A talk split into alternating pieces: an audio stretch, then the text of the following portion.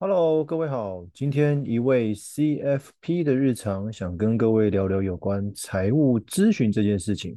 不知道各位有没有做过财务咨询，了解一下自己的财务现况？其实财务咨询可以得到蛮多的一些讯息的，无论是你过去的一些用钱方法，或者是你未来的一些理财规划。今天的主题，因为下雨，了解到雨伞的重要。透过财务咨询，能否了解理财的重要呢？其实我们常常在咨询的时候，我们一开始都会问说：“请问财务上面有什么我们能协助的地方呢？”这个通常都是我们的开场白。那你一定会好奇，到底谁需要财务咨询？因为我相信大部分的人都觉得自己的财务状况还 OK，应该是不用到咨询，感觉咨询总是很严重才对。因为说真的。刻板印象都是觉得财务有问题之后才需要这类的求救过程。当然啦，刚刚说的大多数的人觉得自己的财务状况不算严重，因为平常的日子也是这么过嘛。虽然不敢说过得很好，但是也不至于差到哪里。但是我们仔细想想，其实我们的身体，或者是我们的车子、汽车，甚至于我们的财务，其实这三类事件有着一个共通点。叫做急诊或是保养。我们先来聊聊这个刻不容缓的紧急处理，就是所谓的急诊好了。如果今天我们不小心在路上发生了车祸，会需要请到交通警察来协助处理。那严重的话，可能还需要请拖吊车把车子拖到维修厂去。以我们身体为例，如果今天某个晚上身体不舒服，导致没有办法好好的睡觉，或者因为意外导致身体的创伤。那我们就要需要透过医院的急诊来紧急处理。你一定会问，那财务呢？好像很少有那么紧急需要处理的状况，除非是钱还不出来被追杀之类的。不过这是另外一件事情啊。话虽如此，我们常遇到的需却是需要紧急止血的财务状况。当然，你可能会想问说，真的有那么紧急的状况吗？我这样说好了，如果常会觉得钱怎么赚都不够花。其实就是财务上面所谓的超支、入不敷出。严格说起来，就算是财务有状况喽，因为你钱不够花，就表示你需要常常另外把钱找出来、生出来，看看身边有没有其他的资产可以变现。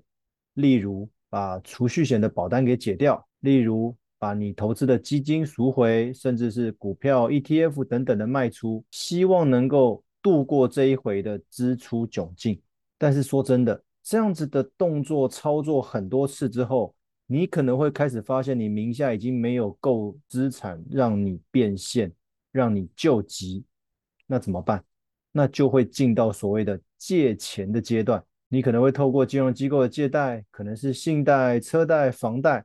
如果你的信用状况不好，或是没有其他资产可以供抵押借贷的话，甚至会透过民间借贷来协助完成你所谓救急的问题。当然，财务一团乱的开始，也就是你生活一团乱的开始，甚至于你的身体状况也会开始变糟了。那我们来聊聊财务上面的预防医学。我们回到一开始。